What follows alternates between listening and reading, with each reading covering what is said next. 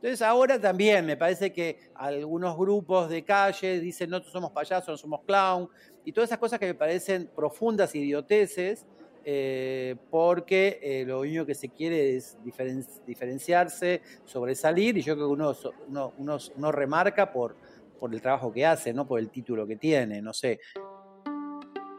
Hola a todos, esta es la primera llamada, podcast en el que referentes del teatro nos cuentan sus historias y dan pistas para entender su relación con las tablas. Yo soy Juan Diego Rodríguez y hoy converso con Gabriel Chamé, payaso argentino que se ha paseado por el mundo y quien es reconocido por sus adaptaciones de clásicos de Shakespeare al clown. Las palabras que iniciaron este episodio son las respuestas de Gabriel ante un interrogante que seguramente más de uno se ha hecho en algún momento.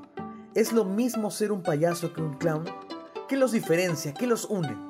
El maestro comprende que esta diferenciación semántica es solo una decisión política.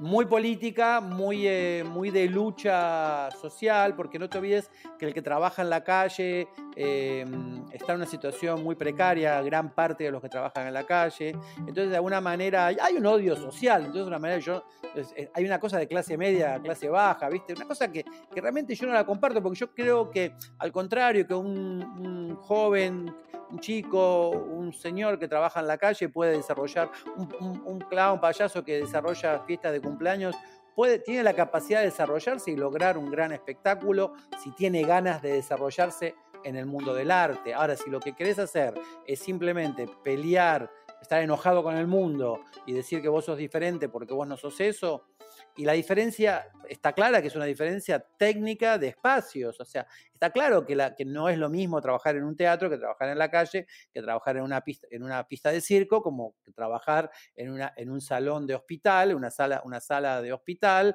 eh, o trabajar en un lugar, eh, en, un, en un estudio terapéutico. O sea, no es lo mismo espacialmente. Entonces, las diferencias generan eh, caminos de, búsqueda. Pero yo creo que la relación entre circo, calle y teatro eh, está, eh, mucho más unida porque lo que uno quiere es hacer espectáculos, espectáculos. Uno quiere como generar cosas para el público. No es un trabajo social solamente, hay un trabajo también de, espectáculo. O sea, siempre el teatro va a ser social, ¿no? Siempre lo va a ser.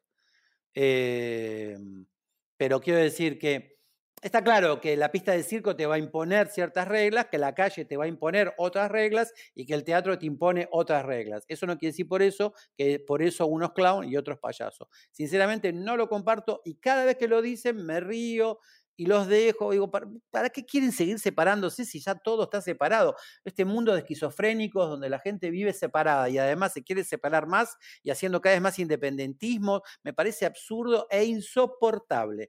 Aún así, Gabriel siente que aportó a la separación entre payaso y clown. Él lo explica así. Yo siempre cuento que, los, que mm, soy uno de los que de los culpables que esa palabrita clown esté de moda en eh, Latinoamérica. Porque cuando nosotros en los años 80, eh, que ya em, el, grupo Club Clown, que estudiamos clown, y a pesar de que muchos de nosotros ya veníamos trabajando en la escena nacional, eh, tú dijiste que viste la trinchera, la trinchera fueron cinco años antes que yo me convierta en clown, y ya era, ya era payaso mimo. Entonces, cuando aparece el clown y tenemos ganas de hacer este tipo de trabajo, cuando nos juntamos, nos encontramos ante un problema principal, que es que si decimos payaso, eh, el espectáculo está eh, dirigido y, la connotación para el público que, es, que no es para adultos, es para niños. Entonces, la lógica de la palabra clown sirvió para para un poco decirle a la gente que no, que es algo diferente, que es para todas, que no es el payaso tradicional, pero en su, momento, en los años 80, sirvió, fue útil, porque permitió que eh, mucha gente descubriera el payaso desde otro lugar, yendo con niños, pero a las nueve de la noche a ver un espectáculo de, teatral de una hora y media hecho con payasos eh, jóvenes que salíamos de una dictadura militar y que teníamos ganas de expresar cosas en plena democracia. Creo que tuvo que ver con eso. Ahora, después, sistematizar la palabra y decir que esto es clava, esto es una estupidez. Esto es yo creo que eso lo hace a la gente que no sabe qué hacer artísticamente. Como no tienen grandes capacidades artísticas, se ocupan de idioteces de este tipo de decir, yo soy clown, yo soy payaso, pero yo diría, y a ver tu espectáculo, porque lo que quiero ver es lo que haces, no lo que vos decís que sos. Y eso es lo que a veces me molesta porque me molesta por una sola razón. Es porque el, el espectador se deja llevar por esto, le encanta la guerra entre las cosas, ¿viste? El, el, ¿Cómo se dice? La, como los reality show, que la gente se pelea por cualquier cosa, ¿no? Entonces a veces digo, estupidez todo esto, qué pena que no estemos más evolucionados y tengamos una capacidad mayor de, de ver el mundo, ¿no? Mucho más unificada que separada. Pero aquí es preciso hacer una pausa. De lo que Gabriel está hablando es sobre la vigencia de un oficio o profesión tan antigua como el teatro mismo. Quizás sea buena idea revisar la historia de este arte para poder comprender de qué estamos hablando, para poder responder qué es ser un payaso. Tienes que, pensar que el clown, que la palabra no es clown, la palabra es otra, existe en las tribus primitivas, existe en la caverna, vamos a decirlo así. En la caverna había unos tipos que estaban pintando, ¿viste?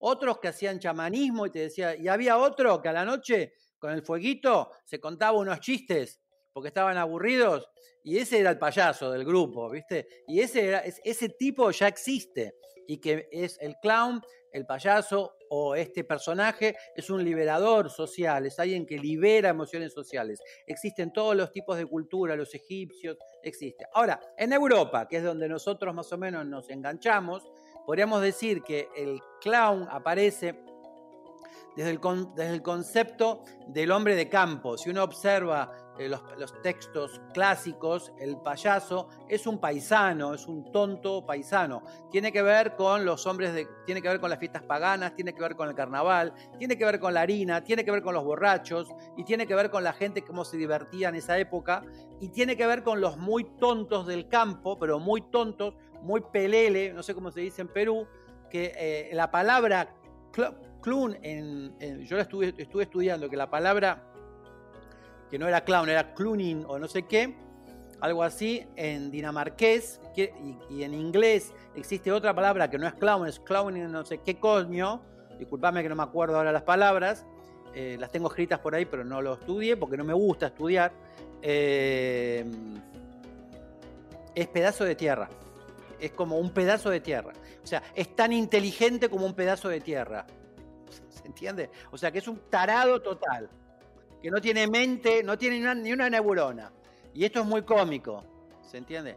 Después, em, eh, Shakespeare, que yo creo que es muy importante dentro de esta lógica, es el que empieza a profesionalizar todo esto y empieza como a organizarlo junto con la lógica de la comedia del arte italiana, donde tal vez no hay clown, pero existen otro tipo de personajes y todos están relacionados. Los gags que hace Chaplin están relacionados con, con la comedia del arte.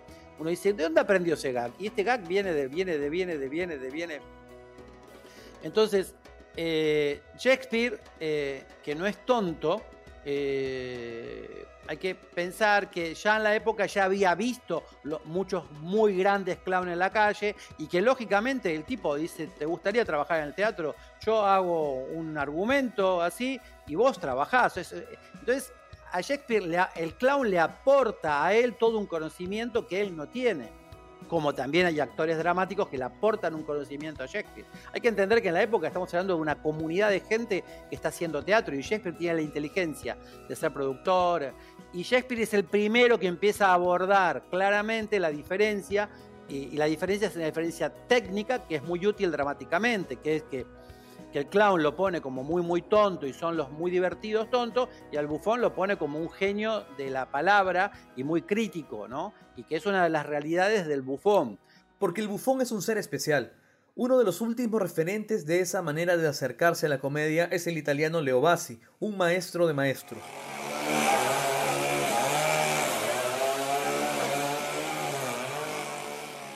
Lo que se escucha ahora mismo es el ruido de una motosierra cortando una pared la forma en la que Basi entra a un set de televisión en donde lo van a entrevistar.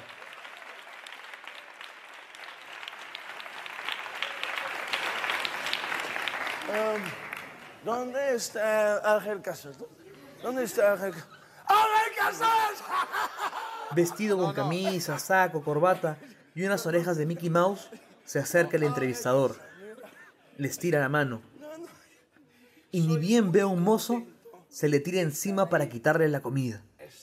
Se le embute, la mastica, la escupe y no para de reírse. El público que está presente en el set se tapa la cara, se ríe con vergüenza. Otros lo hacen a carcajadas, otros miran pasmados. Luego, Leo Bassi realiza una maniobra con su cuerpo que demostrará que lo suyo no solo es lo grotesco, sino que la cuota de destreza también se incluye en sus espectáculos. Es solo viéndolo que uno comprende lo que era un bufón. Ese ser deformado físicamente, monstruoso, que tiene la licencia para hacer todo lo que quiera. Incluso burlarse del rey sin que le corten la cabeza.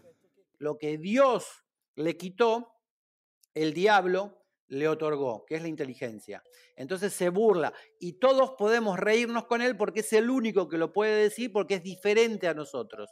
La deformación le permite estar fuera de la sociedad.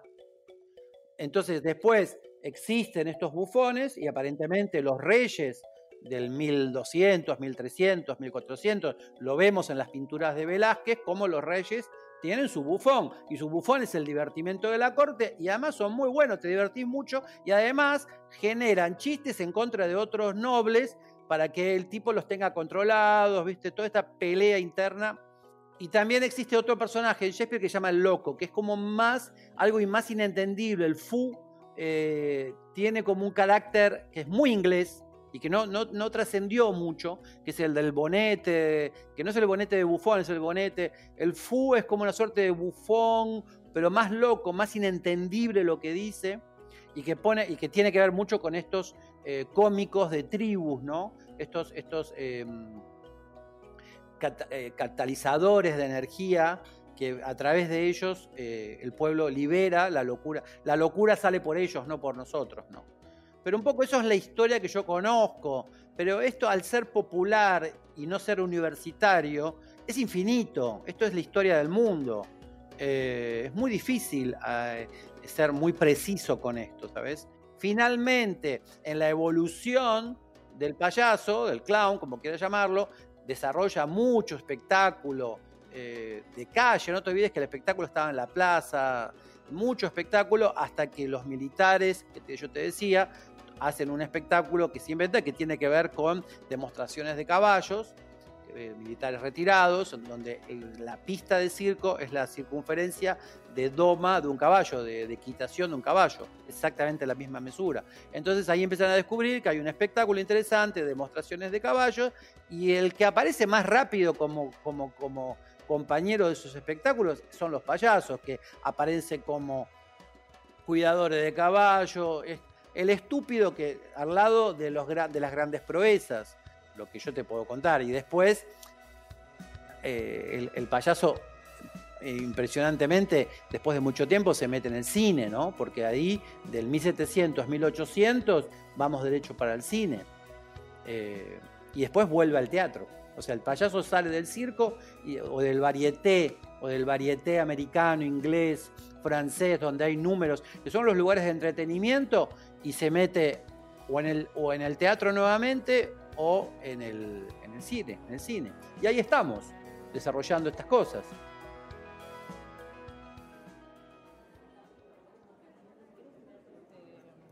Gabriel se matriculó a una clase de mimo porque le gustaba una chica.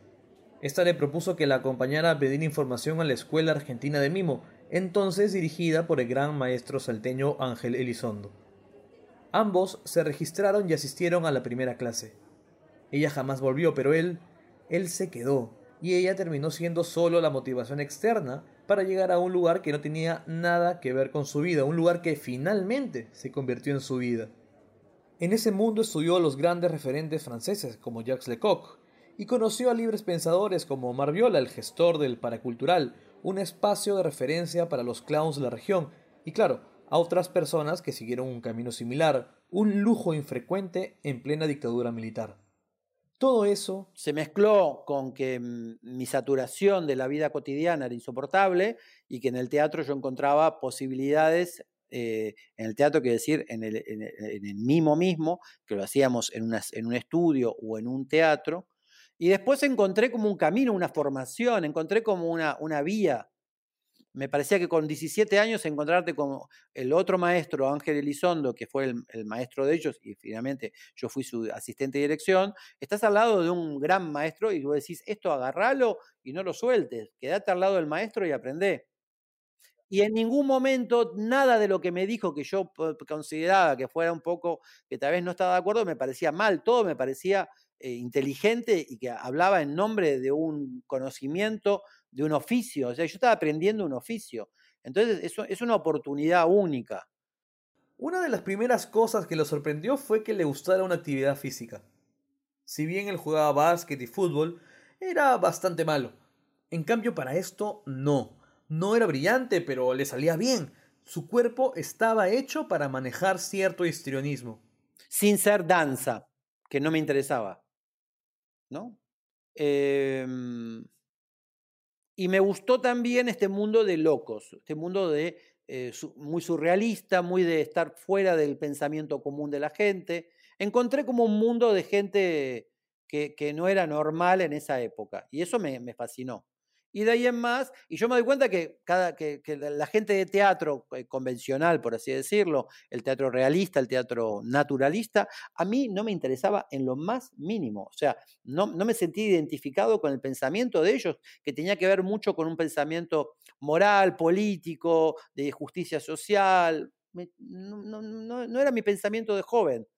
Yo sabía que todo era injusto, yo sabía que había gente pobre y que, era una injusticia social, pero lo que me interesaba era seguir el camino. Me, di cuenta que lo que yo soñaba de poder ser artista, ahí lo podía realizar y nunca me imaginé que a través de esa materia, porque yo, yo me imaginaba que tenía que ser a través del el cine, que era, que era el gran arte de la época, en los años 70 el cine estaba en su momento de gloria, con los grandes directores. Eh, entonces, encontré- fue muy sorprendente ver que la materia mimo me daba una sat- satisfacción como oficio, como camino, como protección social, porque yo estaba, estábamos en dictadura militar y, estar encerrado en un estudio muchas horas te permitía no estar en la calle boludeando eh, y, en peligro con los militares. Descubrir gente, ser un centro, empezar a darme cuenta que yo tenía un- una capacidad, etcétera, etcétera, etcétera. Y también ser muy constante, esto que yo te conté del Circo de Soleil. Hay algo de que hay algo de mis, mis maestros me dieron una disciplina, un entendimiento del oficio, donde tenés que, no puedes estar en todo al mismo tiempo. No puedes estar queriendo hacer 80 cosas, estar, estar siempre diciendo que querés algo más. Algo de, haga, estás aprendiendo esto, hacelo y ver hasta dónde puedes profundizar con eso. Y fíjate que además sé consciente que eso se termina. La gente cree que las cosas son eternas. Se termina, todo se termina, todo tiene un tiempo de vida.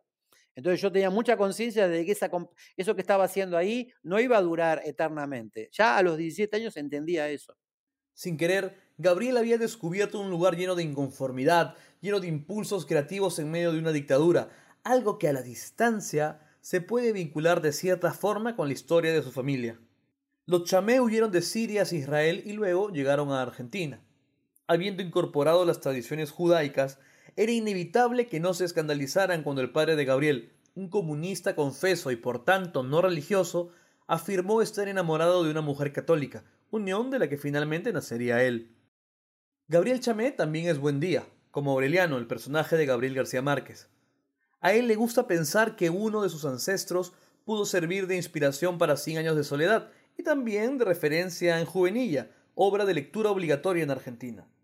Creo que soy octava generación, o sea que es una familia que tiene, que tiene fuentes eh, criollas eh, bastante largas para Argentina, eh, que no es, no es muy normal, digamos, y, mm, y los Buendía en sí, la parte, la parte, la mayor, siempre han sido como muy en relación a también comunismo, anarquistas, eh, bastante, bastante mm, caracteriales en el aspecto de no estar en el lado popular, populoso del partido. Mismo mi abuelo fue dirigente de los gráficos del diario Crónica, eh, tenía un título de dirigente sindical, lucharon mucho por las, por, las, por las conquistas sociales de la época de los obreros, y, están, y en la época de Perón, Evita mismo lo, parece que lo metió preso dos años de su vida por estar en desacuerdo con los pensamientos peronistas, digamos que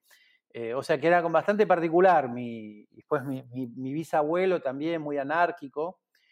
Y después lo que yo investigando un poco observaba que aparece, em, que además es muy gracioso porque eh, un íntimo amigo, eh, que además es el escenógrafo de mi espectáculo, de mis espectáculos, tanto de Otelo como de Llegué para Irme, como de Last Call, que se llama Jorge Pastorino Cané, es también descendiente de Cané, que es el autor de Juvenilla, que es un libro mítico de Argentina de, de 18, creo que es 1850 o no sé cuánto es, sinceramente no sé de qué época es Juvenilla, pero es 1800, y, el, que trata sobre el Colegio Nacional de Buenos Aires, que es un colegio muy, muy importante de, aquí, de, Argentina y de Buenos Aires. Es el colegio más eh, top, digamos. Y eh, Miguel Cané, hablando de su formación en el colegio, habla de un tal coronel Buendía, que ya eran militares del momento de las, de las guerras libertadoras, donde San Martín encabezaba estas guerras eh, libertadoras. Entonces, hay una cosa que yo empiezo a analizar, y esto no es algo que yo pueda decirlo, porque sabes que la historia nuestra se ha perdido, es una locura la historia latinoamericana. La cuestión es de que yo entiendo de que estos militares empiezan a dar una vuelta y da la casualidad que en Chile, en Perú, en, en, Ecuador, en Colombia y en Venezuela encontrás buen días, encontrás buen días. O sea que hay algo que tuvo que ver con eso. Ahora, vos me preguntás si es verdad, no sé. Lo que es real es que García Márquez también se refiere a militares llamados Buendía, lo pone también, se ve que es un apellido importante a nivel militar de guerras libertadoras de la época. Y sinceramente yo no lo sé, pero el cuentito queda lindo. Así que, ¿qué es, mejor, la ficción o la realidad? ¿Viste?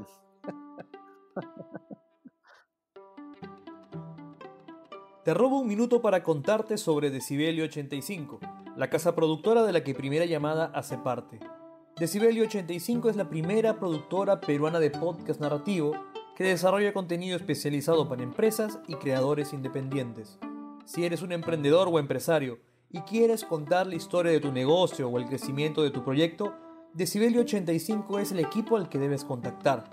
Lo encuentras en su web www.decibelio85.la 85 con número o en Instagram o LinkedIn como Decibelio85. Si les dices que escuchaste de ellos en primera llamada, tendrás un descuento especial. Ahora sí, volvemos con el episodio.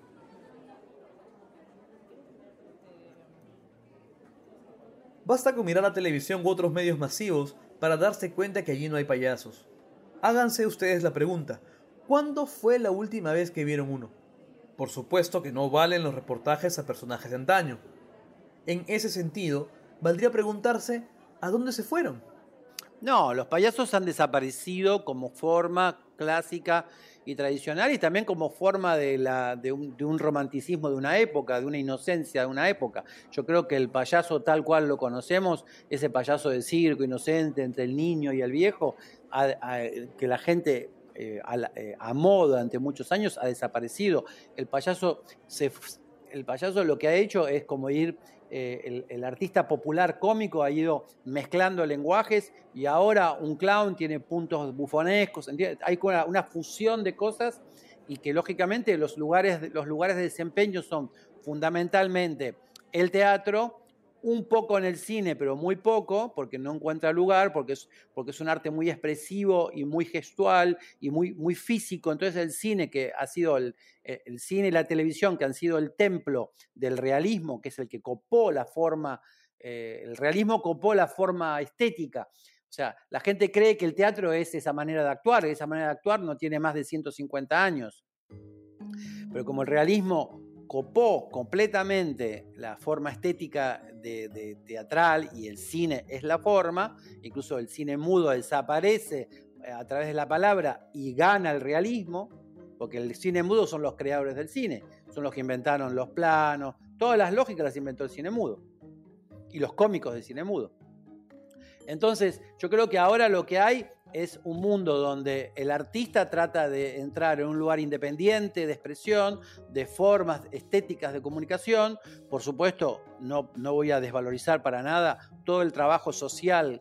Hay otro punto que es el trabajo social, que, nos metemos con las zonas sociales de trabajo, que el, hombre de a pie puede acceder a un mundo artístico eh, haciéndolo él mismo de manera amateur y lógicamente, por supuesto, lo que dijimos antes, mucha gente que trabaja en la calle de manera independiente, mucha gente que hace forma independiente de arte. Eso queda como independiente, quedamos como fuera de un sistema comercial. Pero la realidad es de que muy poca gente puede acceder. Entonces, queda el placer investigativo, el placer expresivo. Entonces, eh, me parece que la principal razón es que tanto en el cine como en la televisión erradicaron la forma cómica, porque no te olvides lo que también desapareció en Perú, pero en Argentina estaba, cuando yo era chico estaba plagado de programas cómicos, de, gags, de, de artistas cómicos que hacían... Todo eso también desapareció, no solamente el payaso. Todo, todo, todo, todo desapareció. ¿Dónde está? ¿Dónde están los nuevos, los nuevos, eh, o sea, las series, ya viste lo que son? No aparecen series donde hay cómicos que desarrollan. Todo eso desapareció. Y, el, y lo que han tomado, yo te insisto, es que se ha tomado eh, de manera bastante mm, sádica eh, este humor dentro de realities y se utiliza el reality show como una manera cómica eh, excitante y morbosa de ver dos chicas guapas arrancándose los pelos y el presentador haciendo chistes cínicos con respecto a eso. Ese es el humor que encuentran en la tele. Yo no he visto nada más. Básicamente, lo que dice Gabriel es que ha sido el cambio natural de los medios de comunicación, del gusto de las personas, lo que ha hecho que los comediantes o payasos sean cada vez más difíciles de ver. Se le viene a la mente un ejemplo, Pataclown, un grupo que marcó época en el Perú, un éxito masivo sin comparación. Pero claro, ahora todos sus integrantes se convirtieron en estrellas que trabajan en las grandes producciones comerciales, casi siempre alejados de la comedia como la que hicieron en un inicio. Por el contrario, son pocos los casos en los que los comediantes pueden seguir haciendo su arte. Es el caso del humorista argentino Diego Capusotto, quien en palabras de Gabriel fue salvado por un gobierno que lo puso en la televisión pública las, cadenas eh, privadas eh, lo que hacen es, los productos son o los culebrones sitcomic o, eh, o reality show. Y lo que vende no solamente es el reality show, sino el refrito del reality show, que es el que habla del reality show. Esto es lo que se vende. Es, es terrible, es terrible.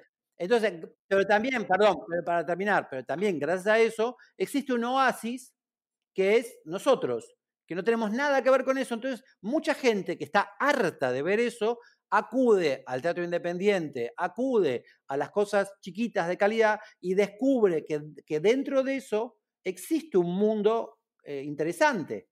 Y lo que es real es que mismo Netflix y todo, Amazon y todo, lo que generan son las cosas, estamos diciendo, yo creo que las series, para encontrar una buena serie, tenés que buscar mucho, ¿no? O sea, en general son más o menos lo mismo, que la gente lo consume y ya está. Pero eh, creo que lo, lo único bueno de esta pobreza que estamos viviendo, que vivimos los artistas económicamente, es que vivimos en una especie de oasis y no estamos molestados por el sistema. Podemos ser independientes del sistema, porque no les interesamos económicamente, entonces nos mantenemos independientes. Es frecuente que las grandes empresas se fijen en los espacios independientes para fichar nuevos talentos. Digamos que no siempre es tan rentable contratar a las estrellas del momento, y a eso se suma que esos son los lugares en donde la creación y la vanguardia están al tope. Así fue como Gabriel terminó trabajando en el Circo del Sol, compañía de la que fue parte desde 1999 hasta el 2003. Dicho esto, no deja de ser curioso que Gabriel en una entrevista haya comentado que no quedó tan conforme con la experiencia. Escuchémoslo. No, no, no, no es real, ¿eh? no es real. Eh, me he quedado más desconforme con otras experiencias que con la del Circo de Soleil. Y experiencias que tal vez tenían una profundidad artística mayor. Eh, me he quedado, o sea, yo, no, el Circo de Soleil yo estoy agradecido y creo que mm, comí justo. o sea, que, que no me engolosiné demasiado y que llegué a comer lo que se necesitaba comer eh, tanto a nivel eh, experiencia como a nivel, eh, como a nivel, ¿cómo se dice? económico. no, en todo caso yo debería criticar más a los creadores del número que yo hacía en el Circo de Soleil, que tampoco quiero criticarlo porque gracias a ellos me eligieron y hice el número. Pero la verdad es que si yo estaba un poco desconforme era con ese número que no me parecía muy, muy bueno. Kidane fue el primer espectáculo del Circo de Soleil más oscuro, eh, con eh, más eh, aspectos postmodernos, por así decirlo. Un hermoso espectáculo del Circo de Soleil, realmente bellísimo, de la época de oro del Circo de Soleil. Em, y el número era tal vez muy tonto, pero eran como tres payasos clásicos, el payaso blanco, ¿no? el que tiene el traje de lentejuelas, el Augusto tonto y el payaso así que, que, era yo, que hacía yo, y el payaso más poético, rojo, vestido con el traje rojo largo, más inocente. Dentro de esta pista que era completamente posmoderna, con personajes eh, con máscaras, o sea, una cosa, una especie de Alicia en el País de las Maravillas, pero desde un punto de vista medio posmoderno. Entonces era muy bonito el contraste, pero el número dejaba mucho que desear y en el, circo en general y en el Circo del Soleil en particular, eh, el clown eh, se encuentra con muchas dificultades porque son espectáculos de una gran estructura, eh, de una visualidad estética que el payaso tiene la obligación de romper, tiene la obligación de... Siempre el payaso, el payaso siempre tuvo que romper la lógica del circo. Entonces, desde, históricamente el payaso era un problema y al mismo tiempo un beneficio para el circo, porque eh, por un lado eh, generaba una cosa inexacta, que no sabemos cómo va a funcionar, que es la risa, pero por otro lado generaba la risa del público y el amor. O sea, el payaso es el tipo que si no funciona lo echan. Es así, es muy, muy raro. Gabriel ha tenido suerte de trabajar en distintos circuitos. Vivió desde dentro del show business del Circo del Sol, donde lo importante es ganar dinero, y que en esa línea si no se genera dinero, no es artístico. También conoció el mundo estatal, el de las subvenciones europeas. Y claro, los circuitos independientes que tienen que ingeniárselas para vender entradas y subsistir. Y en este último también ha tenido suerte, ya sea con el Club del Clown, ese colectivo argentino del que emergieron grandes payasos, o con sus espectáculos Llegué para irme o The Last Colt, que han tenido gran recepción del público en todo el mundo. Pero Gabriel pone las cosas en claro. Si bien es cierto que en los grandes circuitos comerciales se gana buen dinero, se tienen que hacer ciertos sacrificios. Vos querés trabajar en el Circo de Soleil y vos entrás y entraste en una fábrica.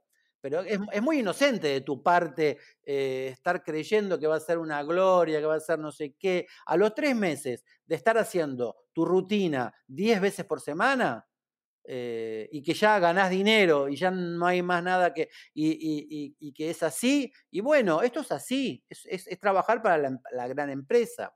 ¿Será algo así como llegar todos los días a la oficina, sentarse y trabajar y trabajar y trabajar y trabajar hasta que se termina la jornada?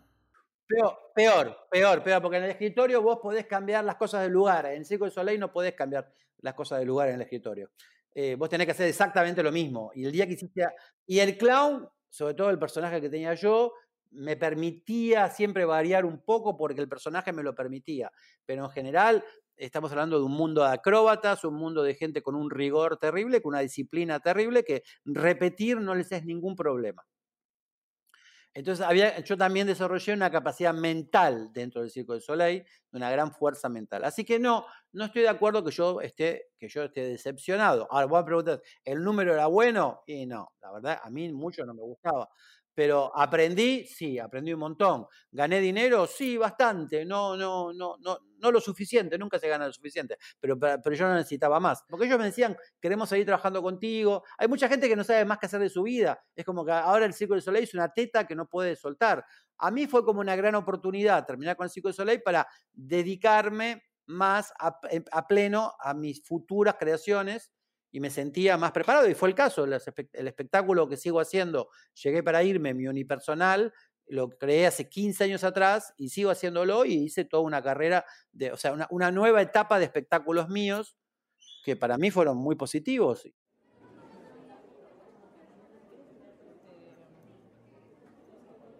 Gabriel es consciente que ser clown es difícil, más que por otra cosa, por los malos conceptos, errados, por cierto, que tienen algunas personas del medio teatral.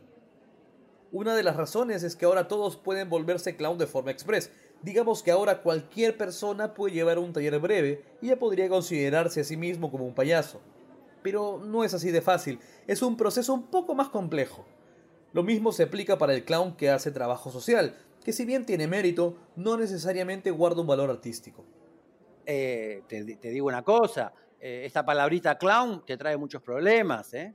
Porque los teatros nacionales te tratan como porquería, ¿no? O sea, la cultura dice, uff, el clown, uff, eh, el teatro comercial dice los amateurs. Eh, quiero decir, eh, poca gente valoriza el trabajo, el trabajo artístico de este arte tan milenario. Aún así, él ha logrado hacerse un nombre, tanto como payaso como por sus adaptaciones de Shakespeare al clown con las que ha viajado por todo el mundo de festival en festival como olvidar o te lo termina mal, por ejemplo. Ha sido la combinación de ambas propuestas lo que le ha permitido a Gabriel sostener su vida y sostener su carrera. Por eso mismo yo sigo haciendo teatro en Argentina y en Buenos Aires, porque es uno de los pocos lugares donde se puede vivir, o sea, donde está la, la maravilla de que vos podés ir de tu casa al teatro un año entero. Tal vez no puedes actuar todos los días. El teatro comercial sí es todos los días. El teatro independiente es una vez o dos veces por semana, no más, porque así se estira. Y eso es el funcionamiento del teatro independiente, que tiene varias obras diferentes y cada día genera una. Eh, y en general todo pasa el fin de semana. Pero indudablemente fuera de eso, sí, en Europa es, vos tenés que vivir de la gira. Si vos no tenés una gira armada, no, no vivís. Eh, y, nosotros tratamos de, trabajar en gira, en eh, tanto en Europa como en Latinoamérica, pero muy puntual, muy de ir a festivales. Eh, como todo, vivir de gira, la, gira en, América Latina es cara, es cara, no es, no es económica, no es fácil. después, irte de gira por el país es complicado porque porque e, es, sacrificado, tenés que meterte en camionetas, en hoteles de mala muerte, en teatros que no están preparados para hacer teatro. No te olvides que no es lo mismo que Europa, que todo lo que tienen un teatro cada 20 kilómetros que está recontra subvencionado y que además ya está todo programado para que vos hagas teatro. Eh, para que el público tenga todos los, todos, los, todos los fines de semana tiene una obra diferente. La política europea no es la de, la de generar un espectáculo y desarrollarlo, sino la de subvencionar muchas cosas y ayudar a muchas cosas. Entonces la gente vive girando más que teniendo un mismo espectáculo. Entonces, para sobrevivir en Latinoamérica, solo quedan los festivales de artes escénicas. Bueno, así lo he hecho yo toda mi vida con los grupos de Argentina, Club de Clown, todos hemos girado por festivales y esos festivales después nos dan otros festivales y así uno se va encontrando con programadores que van eh, queriendo que vos vayas a otro festival. Eso es lo que pasa en general. Y algunas veces ese programador te invita a tu teatro a hacer un par de funciones, ahí te ve otro y así va. Después se corta, no pasa nada y tenés que volver a empezar. Esto después está el profesional de la producción. No te olvides que yo tengo que meter mucho, yo no puedo ocuparme de producir solamente. producir solamente es todo un trabajo que requiere una persona de producción que además necesita eh, o ser el productor y ganar mucho dinero, cosa que conmigo no creo que lo gane, y sobre todas las cosas, eh, porque no es, no es del índole comercial, en sentido que en mi espectáculo no hay figuras de la televisión que venden el espectáculo, entonces vos girás, ahí sí, vos tenés una figura de la televisión, entonces girás con un espectáculo y vas a cualquier lugar y como la persona es una estrella de televisión, van al teatro 2.000, 3.000 personas que pagan la entrada. Entonces ahí el teatro es un negocio. Yo no estoy haciendo negocios con el teatro, yo vivo y reparto mi tiempo entre lo que actúo, entre lo que doy clases y lo que eh, dirijo, que puede ser que dirija lo mío, como puede ser que tal vez me contraten para dirigir algo. Es así, no sé, eh, no soy muy ingenioso, no soy un, ah, no hago malos negocios, pero tampoco soy un buen negociante. o sea, la verdad que soy un desastre, pero, pero el tiempo pasa y voy subsistiendo y, y tengo nombre de artista, no está mal, no está mal el renombre. El negocio pasa más por el renombre que por... Y después, bueno, he ganado dinero toda mi vida, no es que no es que no es que no lo he ganado, pero pero es muy difícil, muy difícil. Si uno quiere ganar dinero se tiene que dedicar a otra cosa, es mejor que no olvidarse.